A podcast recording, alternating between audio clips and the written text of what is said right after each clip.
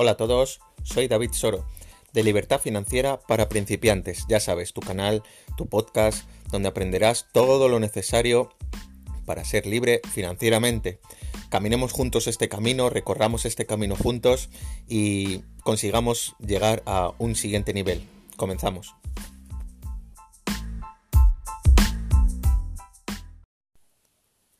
Hola a todos, como os decía, soy David Soro eh, nuestro canal, nuestro podcast sobre, sobre libertad financiera, ¿no? Para principiantes, ¿no? Eh, intentar contar las cosas de una manera lo más sencilla posible y, yo lo que intento narrar con este podcast, con este canal, es el, el hecho de un caminar, un, un camino que yo he elegido, ¿no?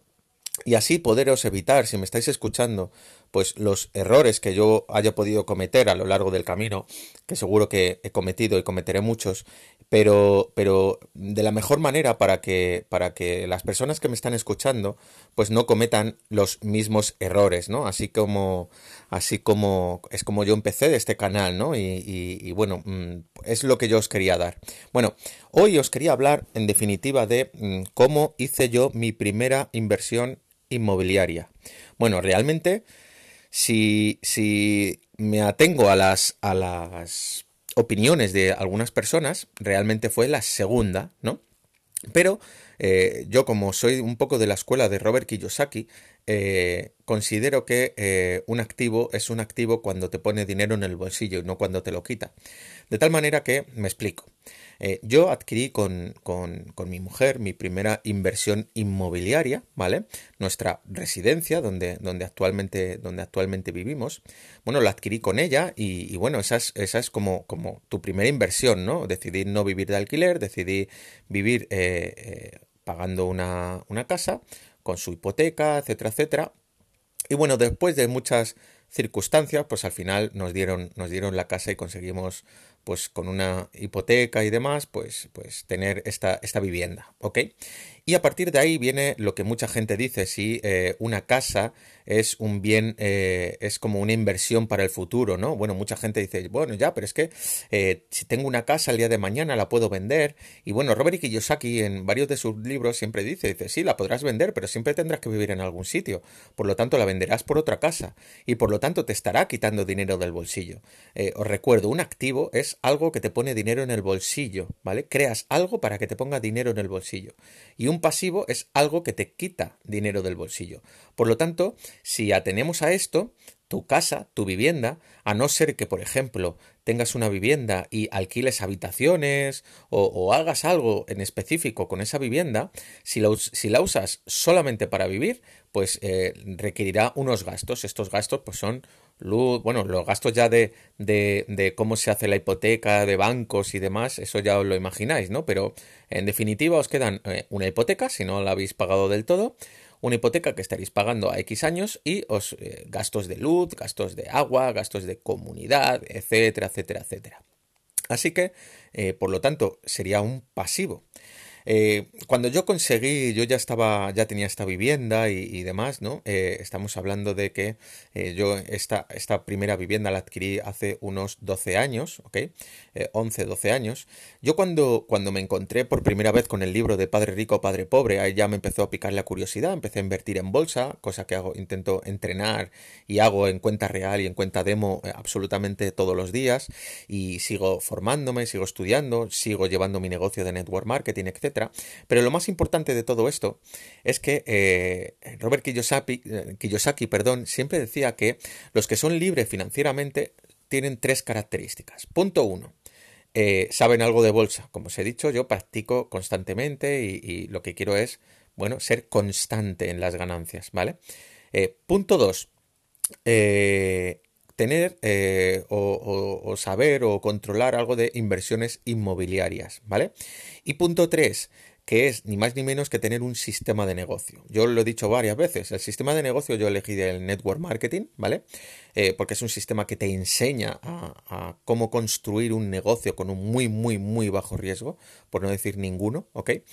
Y eh, empecé a estudiar bolsa. Lo único que me quedaba eran las inversiones inmobiliarias, ¿no? Bueno, pues empecé a, estudiar un poco, eh, eh, igual que puede hacer cualquier principiante, ¿no? Cómo funcionaba el mundo de las inversiones inmobiliarias. Empecé a estudiar, pues, distintas zonas y demás. Y bueno, después de unos años en los cuales conseguí ahorrar un buen dinero para, para poder pagar esa entrada, conseguí al final que el banco me concediera una una hipoteca junto con, junto con mi vivienda y, gracias a esto y, poder financiar prácticamente un 15, fue más o menos un 15% de, de lo que es la, entrada ¿no? de, de, para poder adquirir esta vivienda, eh, pues eh, conseguí adquirir una vivienda en un sitio en el cual yo lo que hice precisamente porque, porque bueno, tenía miedo de, de, no, poder, no poder moverla, fue que antes incluso de tenerla, eh, yo la puse en el mercado. ¿Y cómo? Pues bueno, yo tenía las fotos de la vivienda y la puse en, algunas páginas de anuncios y demás y vi perfectamente que rápidamente la gente me empezaba a llamar, empezaba a contactar porque quería ver la vivienda. Ya pueden ser agencias, ¿vale? Pero también muchísimos particulares. ¿Esto que me, me hizo? Bueno, hice una especie de estudio de mercado, ¿no? Antes de adquirirla dije, bueno... Eh, eh, esto va a funcionar, no va a funcionar, si no funciona, tengo que pagar dos, dos hipotecas si no consigo alquilarla, ¿no? Y, es el miedo que, mucha gente tiene y es un miedo que, a día de hoy todavía tengo, ¿no? Lógicamente, pero bueno, es así. Em, decidí arriesgarme, lógicamente, y vi que eh, haciendo este pequeño estudio de mercado muy fácil, mucha gente intentaba pues ver la vivienda y demás, y ahí fue cuando dije, vale, esto tiene mercado, tiene salida, la gente quiere quiere, quiere vivienda, quiere este tipo de vivienda que yo había, que yo había, iba a adquirir. Y, tiene salida en definitiva, ¿no? O sea que, que el riesgo era un riesgo, entre comillas, controlado, ¿ok? Bueno, eh, una de las desventajas que yo tengo en, mi oficio, yo soy editor de vídeo profesional, eh, en mi mundo normalmente no hay nadie que sea contratado fijo, o sea, nadie, tiene, nadie tiene una nómina eh, la cual mm, tenga asegurado un sueldo, sino que yo estoy supeditado siempre, siempre a la audiencia que tenga el programa donde esté o las características que tenga el programa donde esté, ya que de un día para otro pues te pueden llamar y te pueden decir, mira, se ha cancelado el programa, hay que buscarse otro programa. Y en ese mismo instante pues te quedas sin trabajo, ¿no? Yo ya llevo muchos años viviendo con esa circunstancia, ¿no? Es una circunstancia que, que lucho por, por incluso eh, pues solo trabajar por, por ocio nada más, ¿no? Porque, porque es una circunstancia teniendo familia que os podréis imaginar, ¿no? Es una circunstancia que, que bueno, tengo trabajo, pero, pero es difícil de llevar. Bueno, a lo que iba. Bueno, debido a mi trabajo, ningún banco, yo había conseguido, gracias a, un sistema que hay, en, que hay en España, adquirir la primera vivienda, ¿no? Pero la segunda vivienda, como era una vivienda de inversión, eh, los bancos eh, les costaba un poco, ya que no tenía un contrato fijo. Me pedían muchos avales, me pedían muchas cosas, ¿no? Bueno, yo tuve la circunstancia esa, que al principio no me, lo, no me concedían esta, esta hipoteca. Y lo segundo que pude hacer es eh, contratar un, bueno, ellos lo llamaban un broker, ¿no? Pero no tiene nada que ver con bolsa, ¿no? Es una persona que se encarga de oficializar, dijéramos, de, contactar a clientes con bancos para que estos a su vez eh, puedan eh, hacer una, una, hipoteca, ¿no? Y, y, bueno, yo contraté a, una persona que me cobró un dinero, por supuesto, para poder hacer este, este tipo de, de transacción y gracias a ello, pues al final conseguí un banco en el cual pues eh, dijéramos que confío en mí, entre comillas, porque, porque lógicamente los bancos no se fían de nadie, sino que ató todo muy bien atado para que su inversión estuviera también muy rentabilizada. Yo lo dejé claro desde el principio para qué quería este inmueble y, y bueno, el banco al fin y al cabo, cuando es una casa que mm, que es para ti, pues tiene a lo mejor dudas, pero cuando ya ve que estás invirtiendo, ya ve que lo que quieres es eh, otro tipo de cosas, que ya tienes otra vivienda, el banco ya se lo piensa, ¿no? Bueno, pues así es como adquirí mi segunda vivienda. Bueno, mi primera, mi primera, eh, nada, lo puse nada más dármelo, hice alguna leve reforma, muy leve, eh, algún algún acondicionamiento de la vivienda y poco más, ¿vale? Y después de ponerlo prácticamente mientras estaba haciendo esta pequeña reforma, eh, pues prácticamente eh, me estaban llamando y estaba visitando las personas el, piso y sucedió una cosa interesante. Bueno, llegó una pareja, fue mi, primera, mi primer golpe de realidad, ¿no? Que me imagino que mucha gente que, que haya invertido en, casas, en pisos, pues les habrá pasado y sea lo que más lo que más hace que un inversor se eche para atrás, ¿no? El hecho de que alguien pueda entrar y que no te pague, ¿no? Bueno, a mí me pasó una cosa parecida en el caso de que eh, entra una pareja joven, eh, tenía una hija pequeña y demás, y bueno, eh, pues por circunstancias el primer mes fue fenomenal, ellos tenían un, contrato en un bar, en tal, eh, lo pagaban entre todos, bueno, la verdad que me dieron buena espina, ¿no? Porque no se las veían muy buenas personas con una hija y demás, pero dio la circunstancia que todo se torció justo al mes siguiente. Al mes siguiente empezaron los problemas, empezaron los, los alborotos, bueno, empezó a torcerse la cosa de manera muy, muy grave, ¿no? Eh, bueno, gracias a Dios, eh, prácticamente tardé muy poquito en que estas personas se fueran, ¿vale? Me costó lo mío, me costó lo mío, pero al final conseguimos que, se pudieran, que se pudieran ir del piso.